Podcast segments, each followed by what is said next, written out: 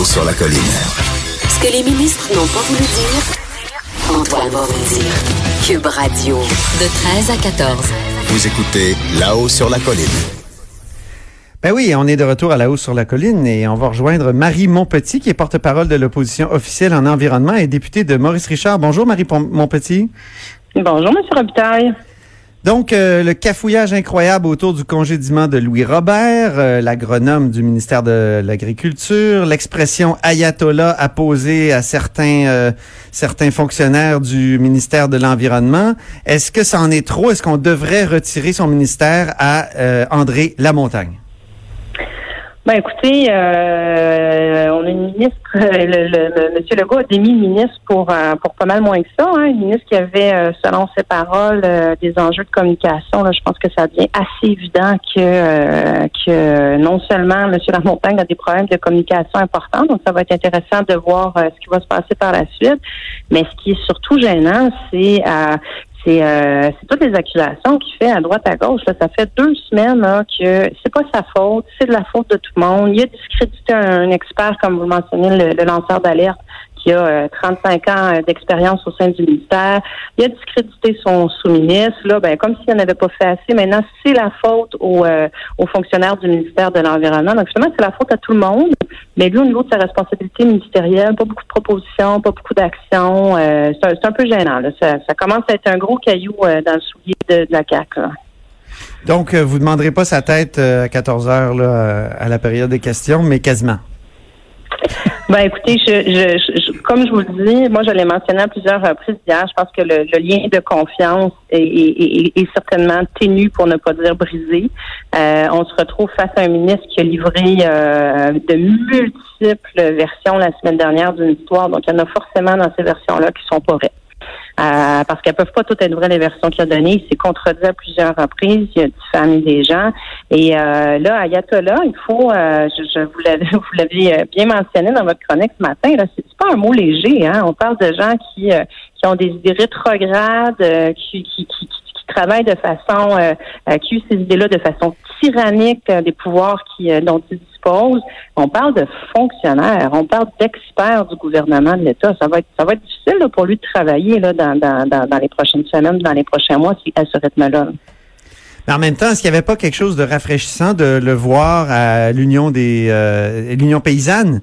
Euh, Donc, c'est la première fois qu'un ministre se présente là. Euh, il y aussi euh, ce qu'il disait, selon l'interprétation de Roméo Bouchard, qui est le fondateur de l'Union paysanne, c'est qu'il il, il, dénonçait pas nécessairement les normes en matière de pesticides, mais même même pas du tout. C'est qu'il disait que parfois on applique des normes qui sont conçues pour des énormes entreprises industrielles, comme mettons Maple Leaf on applique ça à des petits producteurs. Alors, euh, euh, même Roméo Bouchard, il voyait quelque chose d'intéressant. Moi, j'ai trouvé ça, euh, en, tout cas, ça m'a étonné et intéressé beaucoup de, voir que peut-être qu'enfin un ministre de l'Agriculture essayait de, ne pas être qu'à la solde de, l'UPA.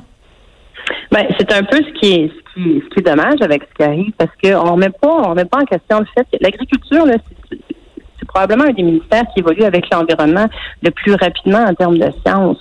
Euh, euh, donc, Il y a certainement des changements à faire. Il y a beaucoup de liens justement de la question de, de, de l'environnement, de l'aménagement du territoire, des techniques agricoles aussi. Mais à partir du moment où euh, on a un ministre qui antagonise tout le monde, c'est ce qu'on voit depuis deux semaines. Là. Il discrédite ses experts, discrédite ses fonctionnaires, euh, met les agriculteurs en porte-à-faux avec les gens du ministère et de l'environnement et de l'agriculture. Ça va devenir difficile de, de, travailler tout le monde dans la même direction pour euh, revoir des règlements ou je ne sais pas quelles sont ses propositions comme ministre, mais il y a quelque part où euh, s'il veut aller chercher la collaboration de tout le monde, et, et on l'a bien vu avec Louis Robert, qui, qui, qui je reviens au lanceur d'alerte, qui dénonçait une situation. Et moi, j'ai posé la question en chambre, pourquoi ne pas se faire un allié de cette personne-là si la question des pesticides est aussi importante? Donc, c'est vraiment est-ce qu'on est-ce qu'on est encore dans, dans le on, on, remplace les gens qui pensent pas comme nous? Euh, il y a des, sérieuses questions à, poser et à M. Legault et à son ministre. Puis cette semaine, j'attends que ça va être l'occasion de le faire de nouveau.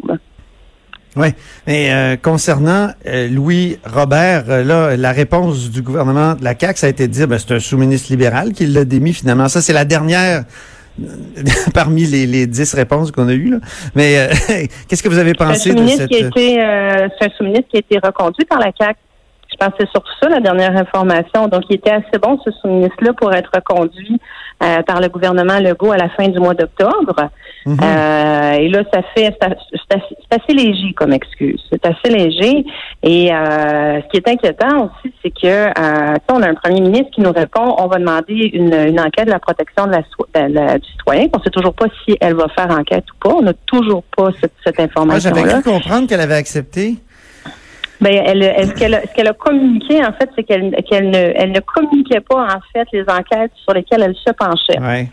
Donc, euh, on ne le sait pas à ce jour. Et euh, on a, on a un Avez-vous compris pourquoi c'est la protectrice du citoyen?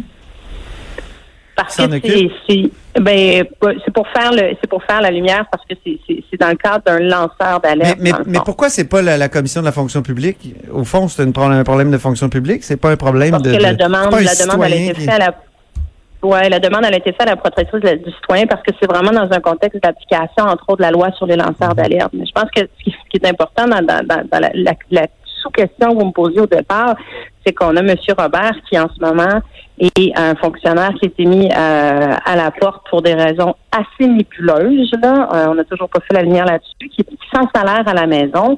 Et on a un premier ministre qui refuse de le réintégrer, un ministre qui refuse de le réintégrer sous prétexte qu'il souhaite que, par- parce qu'il y a une enquête qui va être faite, puis qu'il souhaite, fait la- souhaite faire la lumière là-dessus. Mais pendant ce temps-là, le ministre, dont Oui. on ne connaît pas encore le rôle qu'il a joué, euh, la lumière n'a pas été faite. Ouais, elle n'a pas été faite là-dessus non plus. Lui occupe toujours, euh, dispose toujours de ses privilèges de ministre, il est toujours en poste.